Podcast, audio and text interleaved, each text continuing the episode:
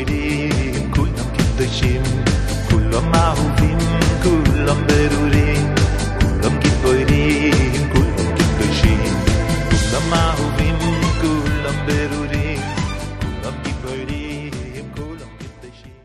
Começou com o CD, depois veio o site, a mesma Torá, só que de forma moderna e acessível. O shiur do Rabino Caraguila, shiur em português mais ouvido do mundo, está agora disponível em forma de aplicativo para os sistemas iOS, da Apple e Android. Digite Caraguila na App Store ou Android Market, baixe o aplicativo de graça, ouça e compartilhe. Vamos lá? Boa noite. A gente, cada shiur, a gente fala de uma midá. Uma midá, na verdade, é uma característica ou um assunto. Sempre a gente fala. A minha teoria é que a gente não lembra o que a gente almoçou hoje ou almoçou ontem. Então, se a gente falar de mais do que um assunto por noite, a chance de a gente lembrar é pouco. Então, a gente sempre tenta juntos aqui abordar um assunto. Antes de abordar o assunto que a gente vai falar daqui dois minutinhos, vou dar uma pequena introdução. É incrível como a gente, quando a gente está falando de algum assunto, de alguma midá, a gente está falando sobre o ser humano, o homem. E antes de falar de uma midá, um traço pessoal do homem, queria mostrar para vocês uma coisa do homem, do ser humano, por inteiro. Está escrito, Rahamim contam para gente, mais especificamente, Rav Chaim Vital tem um livro chamado Sharik Dusha. No segundo capítulo desse livro ele fala uma coisa, assim, uma coisa incrível. Ele fala que todas as matérias no mundo são formadas de quatro elementos. Uma mesa, um gravador, uma cadeira, inclusive o ser humano, é formado de quatro elementos. Quais são os quatro elementos? Esh, que é o fogo, Mai, que é a água, Ruach, vento, e Afar, que é pó, terra. Quer dizer, conforme a quantidade, a mistura desses elementos, isso forma materiais distintos, mas as coisas são formadas desses quatro elementos, Esh, Maim, Ruach e Afar. Fogo, água, vento e terra. Dizer em referência ao homem, quando o homem ele está funcionando direito, a gente vê uma pessoa tranquila, a gente vê uma pessoa com paz de espírito, a gente vê uma pessoa que está funcionando em equilíbrio, é porque esses quatro elementos estão o quê? Equilibrados na quantidade certa dentro do homem. No momento que você percebe que tem um homem que começou a ficar agitado demais, ou calmo demais, ou desesperado, ou abandonou o barco no meio, ou qualquer outra, ou qualquer outra situação que a gente vê que ela é fora do normal, quer dizer que algum desses quatro elementos, alguma dessas quatro matérias está alterada. Por quê? Porque alguém que tem essas quatro matérias nele em harmonia, essa pessoa também vai estar em harmonia. Assim diz Rav Chaim Vital, no livro dele, Shareik Dushá, no segundo portão, no segundo capítulo do livro. É incrível se a gente olhar, depois eu procurei, os filósofos no mundo laico também chegaram à mesma conclusão. Eles falaram que, olha, tem quatro matérias que compõem as, os elementos, quatro elementos que compõem as coisas no mundo, que são os mesmos quatro elementos: fogo, água, vento e terra. Uma coisa que a Torá já tinha descoberto alguns bons anos antes. Olhem que interessante, só para dar alguns exemplos para vocês, como que cada uma dessas matérias influencia no ser humano. Por exemplo, diz ele, Esh, o fogo. Como a gente vê o fogo no homem, quando o fogo começa a ficar um pouco mais aceso, como a gente vê isso no homem? Zav Chaim Vital, simples. Você vê o fogo, a pessoa está com muito entusiasmo. Isso é o quê? Acenderam a chama dele lá um pouquinho mais forte naquele dia ou naquela noite, no que for. Diz ele que o Esh também, ele é visível no ser humano, uma pessoa que está com cas, nervoso. Isso é proveniente do Esh, do fogo dele que está aceso à tona. Maim, a água no ser humano mostra os prazeres. Talvez não dá para entender isso muito logicamente, mas ele diz, e é assim que é, os prazeres da pessoa, a busca de prazeres vem por causa dessa matéria água que a pessoa está dosando demais. Obviamente, afar, terra, como a gente vê a terra no ser humano, simples, como isso é visível, uma consequência disso, simples, a pessoa fica pacata demais, preguiçosa demais. Isso é porque a terra que ele foi criado está pesando para baixo. E por último, Ruach, que é o vento que Hashem criou o homem, como a gente vê isso no ser humano? Na fala dele. Quando a pessoa fala, se a gente colocar a mão na frente da boca, a gente vai ver que sai uma certa ar da pessoa. Cada um desses elementos, ele dirige alguma dessas virtudes na pessoa. Olha que interessante, pessoal. Cada pessoa tem uma composição diferente desses elementos. Por quê? Porque a gente vê que não tem duas pessoas iguais. Cada pessoa tem um ponto de partida distinto. Tem pessoas que já nascem muito mais agitadas. Outras pessoas nascem muito mais preguiçosas. Por quê? Porque quando Hashem fez a receita de cada um, ele colocou a pessoa no liquidificador e a pessoa nasceu, ele foi feito com ingredientes distintos e quantidades diferentes. Por isso que nós todos somos diferentes. Objetivo de Akadosh Baruch Hu não é que eu seja igual a ele, nem que ela seja igual a mim. O objetivo de Hashem é que cada um atinja, dentro da receita dele, a harmonia nesses quatro elementos, pessoal. Para alguns é muito mais fácil se manter calmo. Para outros é muito mais difícil ser uma pessoa ágil. Kadosh Baruch espera uma coisa diferente de cada um de nós. Mas o principal fato que a gente tem é o seguinte, a gente tem que se orgulhar, e quanto mais eu leio, mais eu vejo isso, mais eu me orgulho. Na rua, na livraria, seja ela uma mega livraria, uma mini livraria que a gente procura no shopping ou fora do shopping, quanta tinta já não foi derramada sobre milhares de assuntos. E obviamente que está escrito em Perkei Avot, Chokhmah Bagoim, Tamin. Tem sabedoria nas pessoas que não têm Torá. Mas, pessoal, nós temos algo que ninguém tem. A Torá é nada mais, nada menos que um raio-x do cérebro de Akadosh Baruch Hu. E quando a gente analisa uma das midot, no perfil, na visão de Hashem, é algo muito mais delicioso. Olhem que curioso. A primeira Mishnah de Pirkei Avot, a gente já conhece. Moshe Kibel Torá, Misinai. Moshe Rabbeinu recebeu a Torá do Sinai e entregou e passou adiante. Existe uma pergunta, não sei se vocês já viram ela. Um dos comentaristas chamado Bartenura, que é um dos principais comentaristas nas Mishnayot, em todas as Mishnayot, diz ele o seguinte: Por que a voto começa assim? Ética dos pais começa assim? Moshe Rabbeinu recebeu a Torá do Har Sinai. Habibi, o primeiro tratado do Talmud, qual que é? Brachot. Por que a Hashem esperou inúmeros tratados para te falar, opa, tem uma observação para te falar. Moshe Rabbeinu recebeu a Torá da onde, Habibi? Do Har Sinai. Ele deu para Yoshua. Mas isso aqui é uma introdução para todo o Talmud. Porque Hashem, pergunta o Ravovad Bartenura, espera até Pirkei Avot, ética dos pais, para vir e contar isso para a gente. Essa introdução deveria ter sido feita onde? No começo, a pessoa compra um livro, talvez ele não lê a introdução. Ele pula. Mas a introdução não está no capítulo 10 do livro, no 15, está no começo, tem o prefácio, tem a introdução. Assim pergunta ele, devia ter começado em Masechet Brachot essa informação. Ele fala para a gente algo impressionante. Dizer o seguinte, falar para você que Masechet Brachot, por exemplo, que fala das, das tefiló durante o dia as, e as bênçãos que a gente faz antes de comer, que isso Moshe Rabbeinu recebeu do Har Sinai, isso não preciso te contar por quê. Porque é óbvio. Quem vai te contar quando vai Shacharit Minchai Arvit? Moshe Rabbeinu. De onde ele aprendeu isso? do Har Sinai. Porém, Pirkei Avot, que fala sobre o que? A conduta do ser humano, você, homem, no século 21, poderia muito bem pensar o quê? Peraí, quem está falando isso para a gente? Betilel, Betchamai, Rabi Akiva, Antigno Shissocho, são personagens que aparecem em Pirkei Avot. Diz para a gente Hashem, um minuto mesmo coisas que são ética, que são condutas do ser humano, da onde veio isso?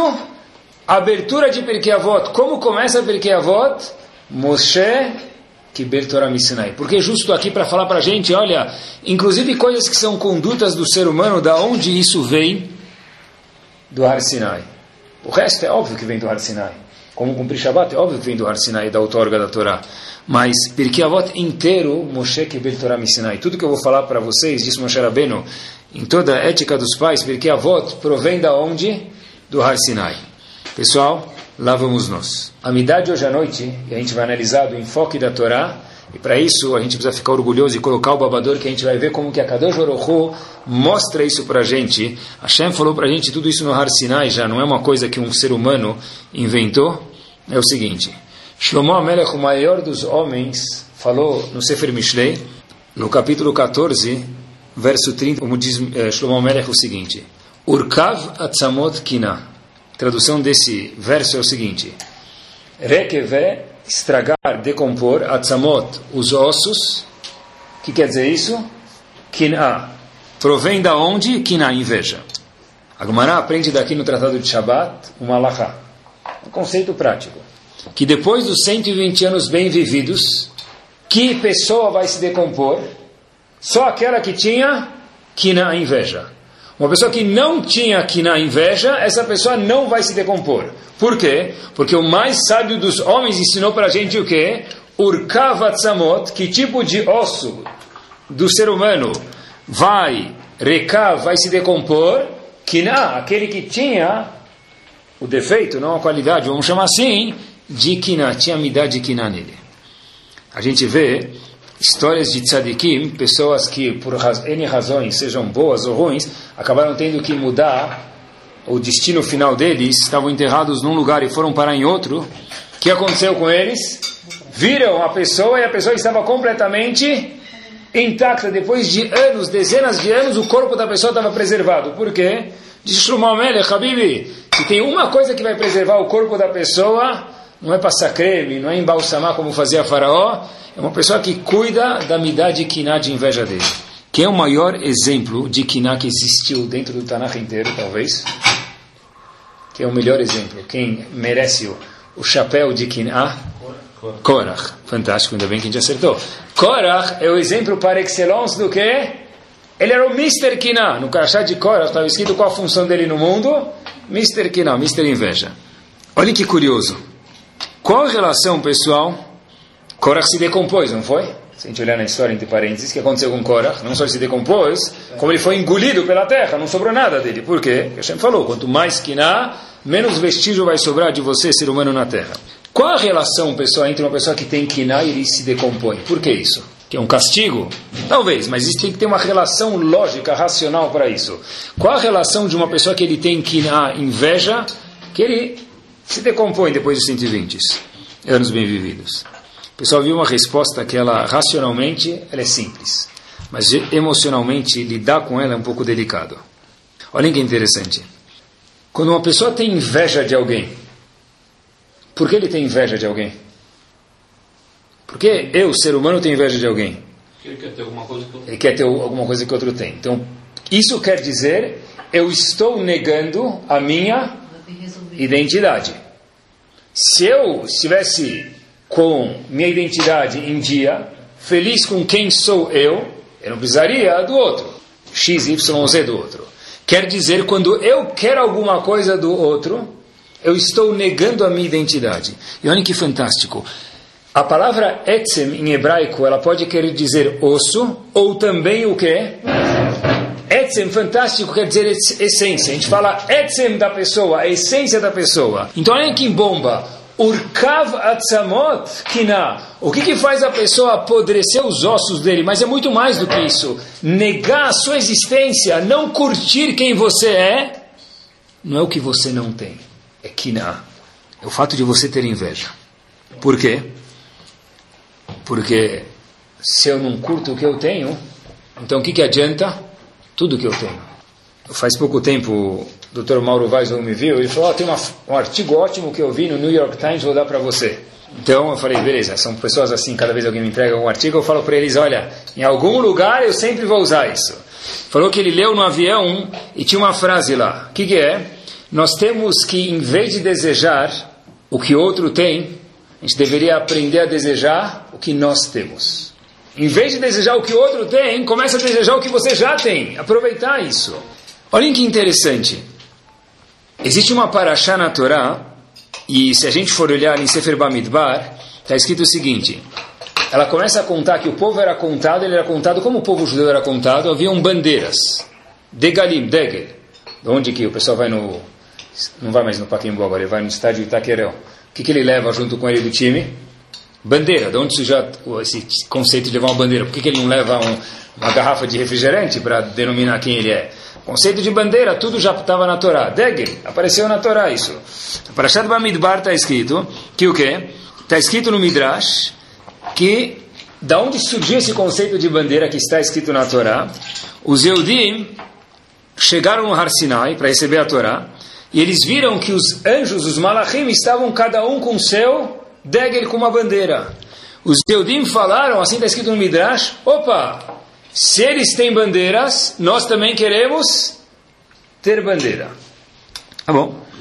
Aí Hashem falou, tá bom, ótimo. Hashem deu uma bandeira para cada tribo. Cada tribo é representada por uma bandeira. Se vocês olharem, muitas vezes na paróquia da sinagoga, tem o nome de uma tribo e um desenho. O que é esse desenho? Era a bandeira que essa tribo tinha no deserto. E assim cada pessoa se identificava na bandeira e ele ia para a tribo dele. Pessoal, o Rebbe de Slonim pergunta no livro dele, Netivot Shalom, peraí, você viu um anjo, você pediu uma bandeira, Habibi. Que isso? Vê, é que nem você vê uma pessoa, que eles, vamos dizer que exista isso, não sei se existe, só não quer chute, mas é uma pessoa que tudo que ele investe, ele sabe tudo vai acontecer amanhã, dá certo. Você pergunta para ele, e aí amigo, onde você comprou esse sapato? Peraí, você viu o cara que ele é expert em investimento, você pergunta para ele onde ele comprou aquele sapato com couro de jacaré? Isso é pergunta que se faz uma pessoa dessa? Então a mesma coisa, os Eudim viram quem? Os anjos, com bandeiras. Poxa, é isso que você quer de um anjo? A gente quer ser igual aos anjos, a gente quer a bandeira deles. Tem coisa muito mais sábia a perguntar. Você perguntou onde ele comprou o sapato de jacaré dele? Tem coisa muito mais inteligente do que isso. E mais ainda, por que, que os anjos têm degalim, têm bandeiras? Diz ele o seguinte, pessoal: o que, que é uma bandeira? Quando você vai num estádio e o cara leva uma bandeira do time dele, ou ele pendura uma bandeira de qualquer coisa no quarto dele, o que, que é essa bandeira? simbologia porque ele se Beleza, eu identifico, eu faço parte deste time. time, ou desse conceito. Fantástico, é isso mesmo. Tem que fazer gol desse lado e não daquele, não é? É isso mesmo. Olha que legal, pessoal. O meu objetivo é fazer gol do lado direito, até virar o tempo. No segundo tempo muda. Olha que interessante, pessoal. Cada anjo tem uma bandeira. O que quer dizer cada anjo tem uma bandeira? Cada anjo tem um objetivo e uma função. De onde a gente sabe isso? Quando Avram Avinu fez o Brit Milá, quantos anjos vieram visitar ele? Três. Por que três anjos está escrito? Por que Rashi traz? Por que três anjos? Que um anjo fosse visitar ele? Não, diz Rashi, cada anjo tem uma função específica. Então Hashem mandou três anjos, por quê? Porque um anjo não pode fazer três funções, e havia uma necessidade de três funções. Então, três funções, três anjos. Cada anjo tem uma bandeira. Por quê? Porque é para isso que eu vim ao mundo. É isso que eu vim fazer no Lamazé, nesse mundo. Por isso que Bnei Israel, quando viram os anjos, falaram: a gente quer ter uma bandeira também. Não é pedir um sapato, onde você comprou teu sapato de jacaré, para dica do investidor. Eles falam: olha, como se investe na bolsa? É isso que eles queriam saber. Anjo, se a tua essência, o que te define é que você só consegue fazer uma função, como você faz isso? O anjo falou: a gente tem uma bandeira, porque a gente tem isso consciente na nossa mente que é para isso que a gente veio para o Lamazé, para esse mundo. O povo falou, opa, eu também quero ser assim. Ou seja, pessoal, olhem que interessante. Quando uma pessoa tem inveja do outro, e me permitam, vamos cair na real, não existe um ser humano que não tem esse conceito dentro dele. Alguns, uma unidade, outros talvez sem unidades. Mas esse conceito não existe dentro de uma pessoa que não tem isso. Por isso que precisa ser trabalhado. Só não tem quem nunca pensou, não conversa sobre isso. Todo mundo tem isso dentro dele, por isso que é importante falar. E Rahamim contam para a gente que o décimo mandamento é Lotachmod. Não cobiçará, não tem inveja dos outros. Esse é chamado Aviavot, é o, o começo, é a bateria, o gerador, dizem Rahamim para a gente, de todas as outras Averot. Gente vai dar alguns exemplos durante o show de hoje, Bezrat Hashem. Quando uma pessoa, olha que interessante, ele fica com inveja do outro, não é porque eu não tenho a família que ele tem, eu não tenho os filhos que ele tem, ou não tenho a casa que ele tem, ou o trabalho que ele tem, ou a casa, os filhos, o trabalho e tudo que ele tem. Não é isso. É porque o quê? Urkavatzamot Kinah. O que aconteceu? Quando você tem Kinah, Habib, ser humano, o que acontece com você? Você esqueceu quem você é. Se você lembrasse a sua bandeira, entendesse que você veio para o mundo para carregar a sua bandeira, e para isso você tem os, as melhores ferramentas do mundo. Você não quer querer o quê? A ferramenta do outro. Por exemplo, se você pegar um sapateiro e der para ele o melhor aparato de um cirurgião. Tem tesouras de cirurgia que custam mais de 5 mil reais. Outro dia minha esposa teve que fazer um procedimento já faz um tempo, chegou na minha conta uma, chegou em casa uma conta de uma, de uma tesoura Hamstalav, 5 mil e pouco. Eu falei, que tesoura é essa? Eu tenho em casa um monte de tesouras, se soubesse eu dava para o médico antes. Né? Depois, acho que o seguro se confundiu e espero que eles estão em processo de pagamento. Mas tem tesouras de 5 mil. O que, que um sapateiro vai fazer com ela? O sapateiro vai comprar uma casa com uma tesoura dessa. Não é? Ele não faz nada com ela. E por outro lado, se o sapateiro tiver o melhor aparato, século 22 já, que dá para fazer com uma costura expert, que só ele tem, se você der isso para um cirurgião, não vai fazer nada com isso. Kadosh Baruch falou, Habibi, você só vai começar a curtir e viver bem quando você o quê?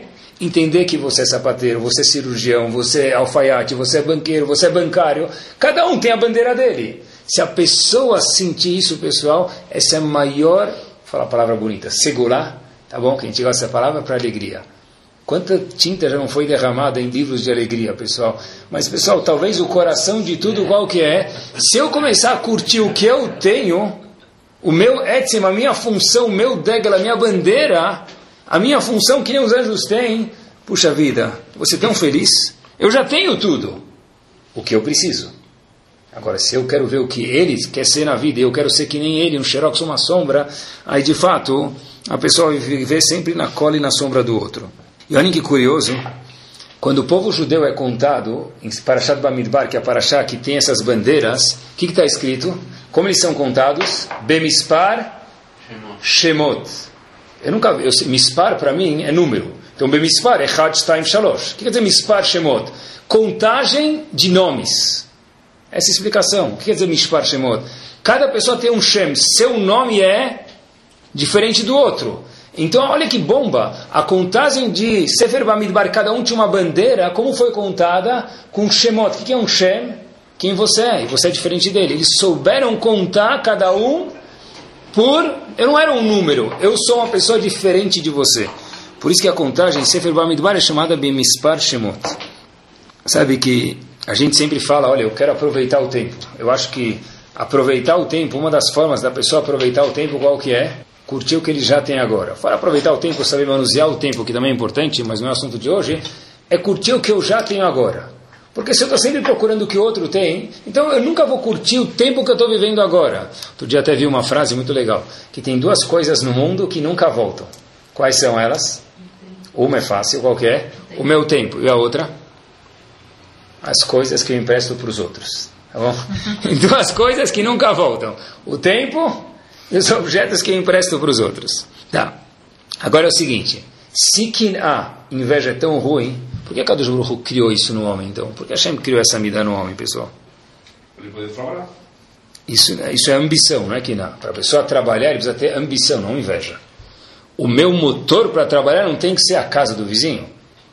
O motor para trabalhar é eu quero ter mais. Porque não, eu... Para ele trabalhar, essa me dá dele. Ah, para ele trabalhar. Mas aí, então, Poderia ser isso, mas aí fica muito, fica muito mal, né? Hashem, aí Hashem fica, tipo, Deus me livre, como se fosse um, uma coisa ruim. Eu só coloquei um veneno em você para você criar um antídoto.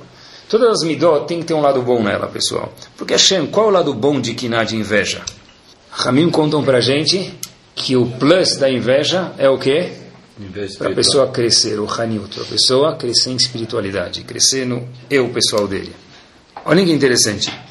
Hashem criou Kiná para quê? Para eu olhar para o outro e falar, puxa vida, olha que legal. Ele consegue no meio do dia, no começo ou no fim, virar o celular de ponta cabeça e ficar uma hora estudando a Gumana dele com a bruta dele. Uau! Gostaria de ser assim. Ou, ou, puxa vida, olha que legal, aquele cara trabalha, etc e tal. Ele consegue na Amidah desconectar. Eu vejo que ele está rezando, ele não está rezando com o celular na cabeça e o Sidur na mão. Ele está rezando com o quê? o Sidur na cabeça e o celular no bolso. Puxa, que digno, que bonito, uau! Como ele faz para ser assim? Eu não consigo fazer isso, é muito difícil para quem trabalha fazer isso. E é mesmo. Mas, para que, que se usa aqui na normalmente? A inveja. Olha o carro daquele cara, meu. Eu acabei de comprar modelo 2000 e tanto, já saiu o próximo, ele já tem. Minha alegria durou um mês. Ou, olha o apartamento do outro olha a família do outro, olha, sei lá, a disponibilidade do outro, o que for. Quer dizer, pessoal, aí sai aquela nuvenzinha do gibi, ele não fala isso, mas pensa, poderia ser meu. Três bolinhas. Epa, quer dizer o seguinte, quando eu, eu vejo ele estudar, o que eu falo? Quando eu vejo ele rezar bem, o que eu falo? Azakovaru. Continue assim, keep it up. Quando eu vejo a casa dele, a família dele, a esposa, o marido, o trabalho que eu falo, oh, apareceu o gibi lá, nuvenzinha, deveria ser meu. Para que, que a Kadosh Baruch Hu criou a Kiná? Para o Haniut, para a espiritualidade. A gente faz exatamente o que? O oposto.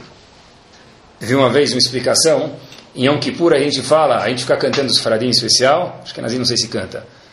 Quanto que é? Achat le Ma'ala veshevale mata. Lembram? O que quer dizer isso? O coelho pegava e aspergia o sangue do corban. Um, todas eram o mesmo sentido, mas uma era um pouquinho mais para cima, tá bom? Direção, na direção ascendente. E as outras sete vezes que ele aspergia o sangue era para baixo. O que a gente aprende daqui? Achat. O que quer dizer achat? Quem é um no mundo? Kadosh Baruch Hu, lemala, para cima. E Shiva, o que é sete? Sete representa o materialismo, sete dias da semana. Nos livros, o número sete é uma coisa material. Sheva lemata. Quando você está no sete, não precisa olhar para os outros, olha para o teu. Achat, quando é uma coisa espiritual, achat lemala. Entre parênteses, uma vez eu vi que tudo está na Torá. Quanto deu o jogo do Brasil que ele perdeu? 7 a 1. De onde a gente vê? Achat lemala, Sheva lemata. Também estava na Torá. Tá bom? Quer dizer, a Kinah, pessoal, é criada exatamente para o contrário, a gente usa normalmente para o contrário do que Kadosh Baruch criou ela. Que a gente criou para Ruhaniut, para a espiritualidade, para a pessoa crescer, a gente acaba usando exatamente o proposto. Sabe que existe algumas Mishnayot em Pirkei que são novidade, outras são mais manjadas, mas vai uma delas aqui e vem uma novidade junto. Está escrito em Pirkei tem três coisas que Motzim et Adam todo mundo conhece. Quais são as três coisas que tiram a pessoa do mundo? Kinah, inveja, me dá de hoje. Tava, desejo, procurar sempre, você tá, que ele toma água com sal, ele está sempre com vontade de mais, mais, mais, nunca está saciado. E kavod, que é a busca do respeito. Essa busca dessas três coisas, kinah, tavá e kavod, tira a pessoa do mundo. Pergunta os comentaristas, de que mundo isso tira a pessoa? Olamazei e Olamabá. Porque não está escrito Motzim et Adamina Olamabá. Então dizem os comentaristas, Motzim et Adamina Olam. Olamabá eu não sei porque a gente não mora lá, mas Olamazé a gente pode falar isso, pessoal. Quantas pessoas destroem o Shalom Bait deles por quê? Por causa da Kina. Quantas vezes eu já escutei, todo mundo já deve ter escutado, pessoal, é incrível. Ah, poxa, meu, meu marido precisava trabalhar mais, não sei o que lá, por quê? Mas até o ano passado, seis meses atrás, tua casa de campo ou de praia, ou as duas estavam boas. Aí ela fala, é, estava boa até que a vizinha reformou a dela. Agora eu preciso keep it up. Então o marido precisa trabalhar mais. E às vezes, como dizem Rahamim para a gente, a gente mencionou que Kiná é a via avot, é o começo, é o gerador de outras averot. O marido desesperado para ganhar mais e atender as expectativas dela, ou vice-versa, tanto faz, o que, que faz? Começa a agir não de uma forma tão honesta, ou arrisca demais, e começa a entrar em dívidas, mas por quê? Porque o que, que vai acontecer se o meu chão delier da praia não for igual da minha vizinha? E por que precisa ser igual da vizinha? Como assim, por quê? Porque eu vou atingir a felicidade. Sim, até aparecer outra vizinha, coitada, e você tem que correr atrás, e você nunca vai chegar em lugar nenhum. Então, quando está escrito que Kinamotziet Adam Olam, queridos, quer dizer que Olam? Esse mundo. Olam Abba, não sei, não estou lá, mas Olam é a gente vê isso na prática. Pessoal, quanto maior a Kinah da pessoa, inversamente proporcional, lembram disso, matemática? É quanto ele vai curtir o mundo, vai curtir o que ele tem. Quanto maior a minha Kinah, e todo mundo vai trabalhar sobre isso, menor o prazer que eu tenho no mundo, pessoal. Não interessa o que eu tenho, interessa se eu tenho mais do que o outro, quer ver? Outro dia eu estava em algum lugar, faz muito tempo. Aí, uma pessoa que tem muitos funcionários falou bem de dois funcionários. Falou muito bem de dois funcionários. Então eu cheguei para um deles e falei: Olha, teu patrão, Mr. Gefilte Fish, tá bom, não existe esse homem, então a gente pode falar, falou muito bem de você. Aí ele falou, sério? Eu falei, é, de todo mundo que tem nessa empresa, nesse lugar, ele falou bem só de dois funcionários, cara, você deve estar muito bem. Qual foi a primeira pergunta que ele me fez logo depois de escutar isso? Quem, é Quem era o outro? Aí eu falei, outra pessoa, ele também gosta muito do outro. Aí eu falei, o senhor se incomoda de me falar de quem ele falou melhor de mim ou dele. Quer dizer, o importante de 100, 200 empregados não é são dos dois melhores falados, é quem era o outro e O que, que ele falou dele? Quer dizer, eu não quero ser bom. Eu quero ser melhor do que o outro. Não preciso ser bom. O ponto é que eu seja melhor do que o outro. E se eu não for number one, o que, que vai acontecer? Eu vou ser infeliz. Pessoal, está ingerindo aí o veneno para infelicidade, infelizmente. Na verdade, a pessoa precisa procurar o contrário. Eu quero minha bandeira, Habib. Se eu sei minha bandeira, eu sei o meu tafkid no mundo, meu objetivo, que o outro tenha mais, que a Deus Baruch abençoe ele mais e abençoe a mim também. Tem espaço para todo mundo no mundo. Para a pessoa curtir, eu acho que o que ele tem, pessoal, o ingrediente que nós, Eudim, precisamos ter, quanto mais emuná, mais confiança eu tenho em Akadosh Baruch mais feliz eu vou ser, pessoal. Eu sei, na verdade, eu tenho tudo o que eu preciso. Falar é muito fácil, viver isso é muito difícil. Mas quanto mais a gente vê pessoas que vivem assim, maior assim o A gente vê, por um lado, pessoas que não têm quase nada e andam sorrindo. Pessoas que têm muito, não sei se está ligado ter muito, vão ficar tristes, mas pessoas têm muito, muito e falam, olha, eu estou com um problema, mas sabe, você tem tudo. Parece, mas não tenho. Depende um pouco de como nós enxergamos, pessoal. Quanto mais quiná, menor a simcha, menor a, a alegria, a satisfação que a pessoa tem no mundo. O avodá da pessoa, o trabalho da pessoa em relação a essa midá, com certeza é a pessoa aceitar o tafki dele no mundo. Eu, eu ficar feliz com o Deus Baruch me deu. E nada disso é novidade, quer ver? Kiná. Quando começou a Kiná inveja? Século XIX, revista Caras, quando começou isso? Olha que interessante. Quais são as três coisas que motzim et adam olam? Kiná, Tavá e Kavod. Olhem que bomba, pessoal. Rahamim contam pra gente que essas três coisas tinham a pessoa do mundo. Quais são os três pecados gigantes que houveram no começo de Sever Bereshit, na primeira paraxá? Quase na primeira paraxá já. Kiná, quem é o exemplo de Kiná de inveja? Cain e Hevel, um matou o outro. Por quê? Inveja. Segundo, Tava, desejo. Onde a gente vê desejo na primeira paraxá? Adam Arishon. Por quê? No Mabul também, no dilúvio também. Quando Adam Arishon foi comer a fruta, a pesquisa em Torá está escrito, antes de ele e a esposa comer, o que, que eles falaram? Uau, essa fruta é muito linda, deve ser deliciosa. Que desejo. Tirou o homem do mundo. Kavod, buscaram kavod, ainda logo depois, no começo do Sefer Bereshit também, Dora Pelagá, aquela a geração da torre de Babel que eles falaram, a gente vai construir a torre porque Naaselano Shem. A gente quer ter um nome, fica famoso. Quer dizer, correram demais atrás da Kinata, vai Kavod, Adam Arishon, Cain e Hevel, e a geração da Migdal Babel, da torre de Babel, os três desapareceram do mundo. Por quê? Rabib falando para gente, olha, tira desse mundo, Rabib, você não vai curtir o que você já tem. Que pena, você tem e não curte. Pessoal, eu fui olhar mais de perto dois psukim, que eu nunca tinha estudado eles assim. Eu li eles algumas vezes para preparar o shiur, e olhem que bomba. Eu vou ler para vocês dois ou três psukim do pecado, de, do, do acontecimento de Cain e Eva. Um pedacinho de cada passuco. O primeiro a trazer uma oferenda para Hashem, quem foi? Cain. Está escrito, vai haver Cain mi periadamá. Cain trouxe uma oferenda para Hashem. Logo depois, o irmão dele, Ve'eve Levi, Gamhu, Evel também trouxe. Mi bechorotzonom, bechalbe. Aí está escrito na Torá, Vaisha Hashem el Evel verminchato. Cain trouxe. Posteriormente, Hevel trouxe. Está escrito na Torá que Hashem aceitou a oferenda de Hevel. E termina a Torá dizendo, Vel Cain verminchato, Loshah. E Hashem não aceitou a oferenda de Cain. Espera aí, de novo. Cain trouxe uma fruta. Próximo passo. Heber trouxe uma fruta, um, uma oferenda, melhor dizendo, e foi aceito. Depois vem o terceiro passo que diz: Ah, sabe o que? A oferenda de Cain não foi aceita. O que está absurdo aqui que eu nunca tinha percebido? Eu comecei a ler esse psukim algumas vezes, algumas vezes, eu falei: tem uma coisa estranha aqui. Espera aí. Por que a Torá não conta para gente que Cain trouxe e não foi aceito? Heber trouxe e foi aceito. A Torá não fala isso, a Torá fala Cain trouxe. Depois seu irmão trouxe uma oferenda e, e foi aceita. E depois a Torá fala, ah, sabe o que? A oferenda de Cain não foi aceita. Porque a consequência, se foi aceita ou não, não foi mencionado junto com quando Cain trouxe a oferenda. Pessoal, porque eu tive uma pergunta quando ele se Psukim algumas vezes. Por que que Cain ficou chateado? Ele podia ter ficado chateado por duas razões. Uma porque a dele não foi aceita. Qual a segunda opção? Meu irmão foi aceita.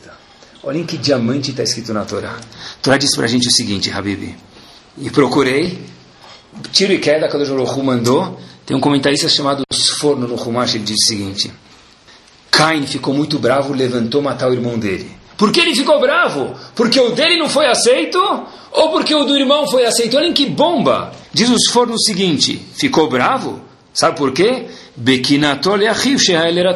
Porque o irmão dele recebeu oferenda, Hashem recebeu oferenda. Quer dizer, pessoal, a gente está falando do neto, do filho de Adam Arishon, neto de Hashem. Todo mundo tem que ir. Olhem que bomba! Por que ele ficou bravo? Porque ele levantou matar o irmão, o primeiro assassinato do mundo. Não porque a minha oferenda não foi aceita, Caim, mas porque a do meu irmão foi aceita. E olhem que bomba. Por isso que o que a Torá fala. Hashem, Caim trouxe a oferenda dele. Próximo passo, Hevel trouxe. E foi aceita. Vem o terceiro passo que fala, agora sim, Caim, sua oferenda não foi aceita. Por quê? Porque o incômodo de Caim não foi que a oferenda dele não foi aceita. Só foi dito isso depois da, do veredito da oferenda de Heber. Por quê? Para falar que a razão que ele ficou chateado não é porque a minha não foi aceita. É por como que o outro comprou o dólar um pouco mais barato do que eu. Como que o outro fechou a importação numa taxa diferente. Como que ele conseguiu em Itajaí uma taxa 0,2% menor do que a minha. Como que a esposa dele gasta X quando viaja e a minha gasta X mais 10? Como que o filho dele, a filha dele faz isso e o meu não faz? Eu estava bem até agora. O problema é que na minha casa tem janelas. E a janela é bom para entrar luz, mas é ruim também para bisbilhotar a vida dos outros, pessoal. E quando a gente, em inglês, não sei como falar isso em português, mas em inglês é chamado nose. Dá contra as faradinhas também, que eu também tenho um nariz grande, mas nose em inglês quer dizer o quê? metido, talvez a palavra em português é bisbilhoteiro. Começa a ficar nose, bisbilhotar a vida dos outros, é por quê? Falta de sipuca, eu estou insatisfeito com minha vida. Se eu tivesse satisfeito com minha vida, o que eu preciso lá olhar a casa do outro? Quanto maior pessoal, a gente vê a pessoa. Pessoal, são comentários do dia a dia, então a gente tem que mencionar porque o nosso show é prático. Poxa, faz tanto tempo que eles não viajam mais para Miami. O que aconteceu? Deve ser que o Guaraná, o prato, o tecido, o, os móveis que ele vende, deve ser que está falindo o negócio lá. Agora você se pergunta para si mesmo: o que tem a ver isso com você, se ele viaja para Miami ou não? Nada. Tá, o, o cotovelo aí está começando o quê? A coçar. Oh, mas eles tinham um filho atrás do outro. Agora faz seis anos que não tem filho. Tá bom. Se você for ginecologista, tudo bem, receita alguma coisa. Não, não, não. Deve ser que. E começa a aparecer. Mas o que, que isso tem a ver comigo? Nada, é falta do que fazer e que não, pessoal, é falta do que fazer isso. Porque eu preciso bisbilhotar a vida dos outros. A minha janela é feita para que entre luz na minha casa, não que saia escuridão para a casa dos outros. Quando fez luz, para quê? A janela do Beit HaMikdash é para mandar a luz para fora, não para receber escuridão. A casa da pessoa tem que ser exatamente a mesma coisa, pessoal. E quando a pessoa chega cedo no Knis, na sinagoga, que a gente fala? E deve ser que a esposa mandou ele embora de casa hoje mais cedo. Quer dizer, Barmenan, Deus me livre, Kishbar, eu imaginar que ele veio para a sinagoga, ele quer chegar um pouco mais cedo hoje. Eu tenho mil interpretações para o contrário. Né? Isso é algo não, não gostoso, pessoal, de viver assim. Qual o DNA, pessoal? Esse é o DNA da Kiná do mundo, pessoal. Cain foi o DNA e como a gente explicou, o Sukim. E eu vi na natureza isso, eu tava, uma pessoa me contou que eu não sei se são todos tubarões ou tem um tipo de tubarão, olha que curioso, pessoal, que a fêmea, quando ela dá luz para alguns mini tubarões, muitos nascem. Como funciona? O maior tubarão que ele faz come todos os outros menores, só sobra um vivo. Está aqui. É o Caim do fundo do mar. Tem um monte de filhotes. O maior come os menores, tubarões, irmãos. E quem sobra? Somente os. O somente. Ou oh, não os. Quem? O extra large, o tubarão de 6 metros de altura, o, o, aquele mais musculoso que faz musculação todo dia, que sobra, pessoal. A natureza também é assim. Contam que chegou a famosa. Tem uma famosa história, né? Que contam que famoso, vamos adaptar ela aos nossos dias aí, na época da Disney. Chegou o Aladim aí para uma pessoa e falou para ele, olha Habibi, Hoje é seu dia de sorte, se comportou bem, chegou cedo na sinagoga, não conversou. Parabéns. Você tem um pedido, meu amigo. O que você quer?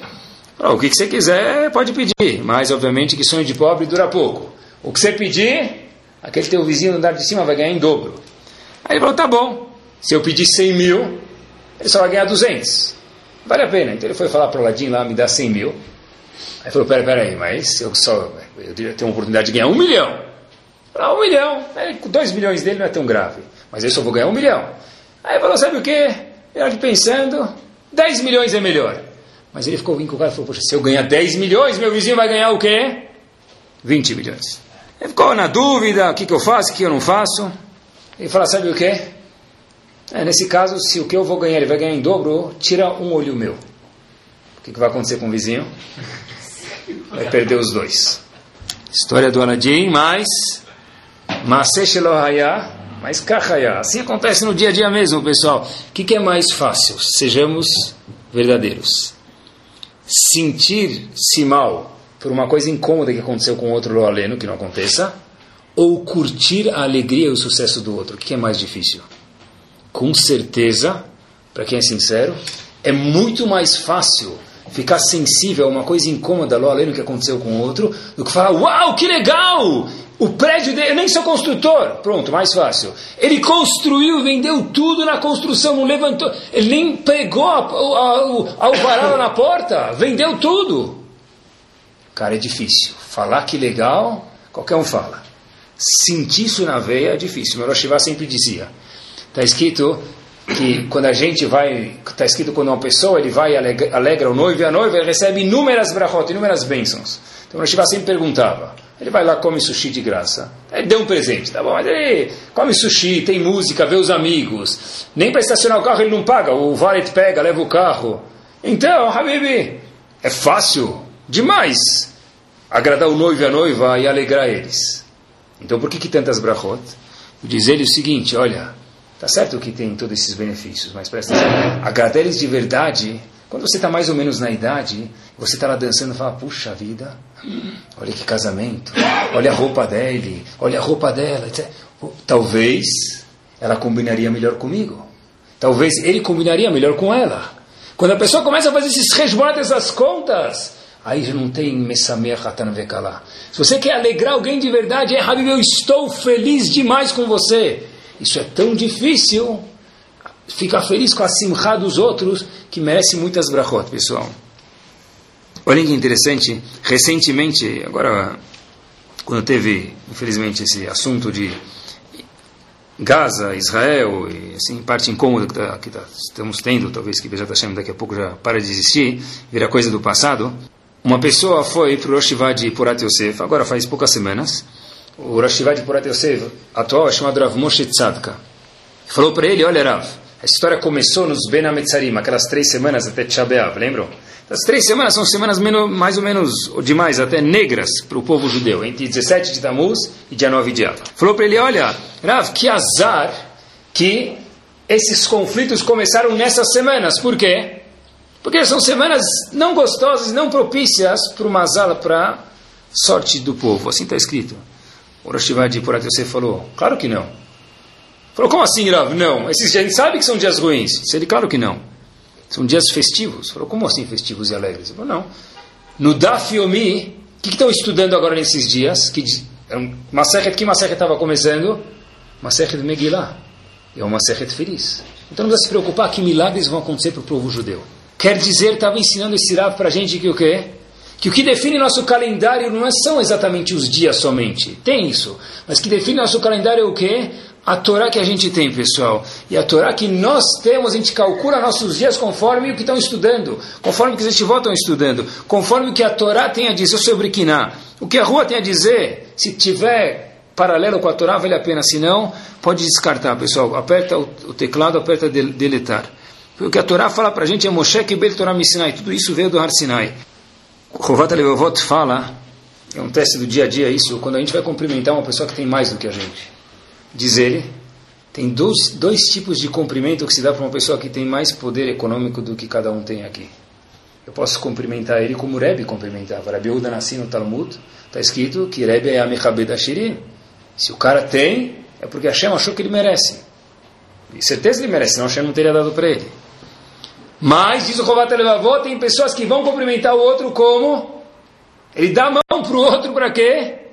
Sugar. Ele coloca a mão lá, vê se vai sair alguma coisa da palma da um do outro. Ou devia ser meu, cara. Toca aqui, meu. Vê se sai alguma coisa aí. Vê se sai um dedo. Depois a gente pede para ele recompensa. Sequestra um dedo, pede de volta alguma coisa. Pessoal, e não é assim? Vai no bar mitzvah, vai no casamento. Como você, ser humano, cumprimenta nós, seres humanos, cumprimentamos alguém que tem mais do que a gente? Depende. Se eu trabalho sobre a minha idade aqui na Hazako Baruch, querido, cresça mais, vire um gigante. E se não, é difícil mesmo, puxa vida. Toca aqui, cara. Alguma coisa. O que, que Lavan fez quando viu o, o quem ia casar com ele ficar chegando, o que ele fez? Viu Yitzhak? Começou a abraçar ele, o que, que Rashi fala? Colocou a mão no bolso, opa, deixa eu ver se tem uma coisinha aí, a Copa estava vindo, né? Deixa eu ver se ele tem alguma coisinha no bolso tal. O que quer dizer isso? Se eu consigo sugar alguma coisa dele. Não é só roubar, eu consigo sugar alguma coisa, pessoal. Isso da onde vem? Da idade que não. O segredo, pessoal, é quanto mais mabsut, feliz você estiver com sua bandeira, com sua função no mundo, mais curtido você vai estar com o que você tem, pessoal, mais você vai curtir o que você tem. E aí, o que vai acontecer? Menos você vai olhar para a janela do outro, pessoal. Outro dia vi, fui na casa de um Rav em Israel. É um trabalho muito grande e ele tem, dá bons conselhos. Então eu falei, olha, não é um Rav milagroso, é um Rav que tem, sabe, muita experiência de vida e muita Torá, e tem uns conselhos bons. Então tinha duas perguntas que eu queria fazer para ele, perguntas pessoais minhas de crescimento. Fui para esse Rav e perguntei. E havia um jovem que estava lá. Eu falei para ele, o que, que você faz aqui? Ele falou, olha, eu sou família desse, desse rabino. Então eu falei para ele o seguinte, aprendi mais do menino do que o rabino. Pessoal, olha que eu perguntei para ele. falei para ele, olha, você está do lado do rabino o dia inteiro, Habibi. Você pode perguntar e Sabe, saber o que, sabe, a gente fica na fila, tal, você pode descobrir e perguntar o que você quiser, qualquer dúvida. Você é um cara feliz. Você já perguntou muitas vezes para ele coisas, dúvidas que você tem? Olhem o que esse jovem me respondeu, pessoal. Esse menino respondeu o seguinte: Sabe o que? É, eu nunca, nunca, eu nunca pedi nenhuma brachá, nunca pedi nada para ele. Eu falei, mas por quê? Você é próximo dele, você está aqui, está na casa. Ele falou para mim: Eu não preciso de nada eu estudo Torá, eu estou feliz, eu tenho saúde. Por que eu preciso pedir uma brachá para ele para quê? Eu aprendi mais do menino do que com todo respeito do Rav que eu fui responder, responder minhas perguntas. Quer dizer, pessoal, quando a gente vai pedir até uma brachá para um Rav, tem que pedir. Mas espera aí, é porque não está bom e eu preciso de mais? Porque o outro tem mais ou porque alguma outra coisa? O menino falou: Eu, eu não tenho nada a perguntar para ele, eu estou aqui o dia inteiro, por que eu não pergunto? Porque eu já tenho tudo. Esse é o homem mais rico do que Bill Gates, pessoal. Põe o Bill Gates no chinelo. Por quê? Eu não preciso de nada. Se a Ladinha aparecesse aqui com a lâmpada, eu falo, eu, eu não preciso, eu estou bem. Dá para outra pessoa, talvez ele precise, eu estou satisfeito com o que eu tenho. Que bomba, pessoal. E, pessoal, último ponto para a gente terminar em dois minutinhos. Olhem que curioso. Em Parashat Nassau, uma paraxá muito, muito, muito, muito, muito comprida. Quase toda a paraxá, ou grande parte da paraxá, ela começa a se repetir. Ela fala das oferendas das doze tribos. Kafachat, Asarazahav, Meleaketoret. Esse troparechad. A gente já nem, me permitam, com todo respeito, a pessoa está na Torá, ele escuta aquelas dezenas de sukim, ele já nem sabe em que chefe, que tribo já está. Ele já nem sabe em que aliá da Torá já está em Parashat Nassau. É tudo igual. O primeiro subiu, ofereceu isso. O segundo subiu, ofereceu isso. Todas as oferendas da inauguração do Mishká, do tabernáculo, eram exatamente iguais. É meio chato isso. O primeiro, quem foi o chefe da tribo de Eudá? Nachshon Ben Aminadav. Ele trouxe o Korban oferenda para a inauguração do Mishkan. Veio o segundo, da tribo de Sahar, Netanel Ben Tsuar, veio trazer as oferendas dele. Pessoal, cadê a criatividade de Netanel Ben Tsuar, o segundo, e do terceiro, e do quarto, e do décimo, o décimo segundo? Porque eles trouxeram exatamente a mesma oferenda. Pessoal, viu uma resposta que é uma bomba de resposta e com isso a gente termina. O primeiro trouxe os as oferendas dele. Veio a segunda tribo, o que, que ela falou? Também vou trazer. Talvez no meu bar mitzvah, a segunda tribo falou, eu podia ter colocado agora um chafariz no meio do Cris, para ficar um pouco mais distinguido primeiro, mais chique. Mas ele se questionou e falou o seguinte: Se eu colocasse agora uma Lamborghini conversível no meio do salão, o que, que o terceiro líder da tribo vai ter que fazer para ficar um pouco mais fashion do que eu? E o quarto e o décimo segundo não tem mais espaço. Por conseguinte, pessoal, em vez de virar uma paraxá chata e repetitiva, essa é a glória da paraxá. Que o segundo, o terceiro, o décimo, o décimo primeiro, o décimo segundo, todos os doze líderes de tribo, o que eles trouxeram? Exatamente o mesmo corban. Eu não preciso fazer mais do que você. Eu não preciso aparecer mais do que você. Quando eu li isso, eu falei, uau, em vez de ser uma paraxá monótona, ficou uma paraxá gloriosa, pessoal. O que, que dá mais para inventar? Eu já não sei mais o que dá para inventar um bar mitzvah de brinde. O que, que já dá para inventar de decoração num bar mitzvah? Se a minha preocupação é que meu bar mitzvah fique bonito e você tem Tavonav Brachá. Agora, se a minha preocupação é porque precisa ser melhor do que a vizinha de cima, de baixo, norte, sul, leste, oeste ou noroeste, aí já é um problema, pessoal. Por quê? Porque que a gente vai já deixar para o próximo? E qual o status? Até onde a gente vai inflar isso aqui, pessoal? Até onde vai? Quanto precisa, quanto precisa gastar em flores? Não, porque precisa ser melhor do que o outro. Essa foi a grandeza da segunda, da terceira e da décima segunda tribo que o que A gente quer fazer exatamente igual. Que Bezat Hashem, pessoal, a gente possa cada vez olhar mais para cada um de nós, curtir de verdade o que a gente tem. De fato, pessoal, esse é o maior segredo da Simcha. Quando cada pessoa sair, não só no estádio de futebol, carregar a bandeirinha dele e falar, ó, oh, eu tenho minha bandeira. A bandeira do Brasil não deu muito certo, né? Mas quando eu puder carregar a minha bandeira na minha vida eu estou feliz com o meu propósito, aí sim a pessoa vai curtir a família dele, a parnassar o sustento dele, a dele, que a Deus possa cada vez abençoar cada um mais, que a pessoa possa, parte dessa brachá, que a pessoa possa olhar para si, olhar no espelho e falar, oh Hashem, muito obrigado. Esse é o maior símbolo de simcha que a pessoa pode ter na vida. Sound, desde 2001, aproximando a Torá dos Yehudim e de você.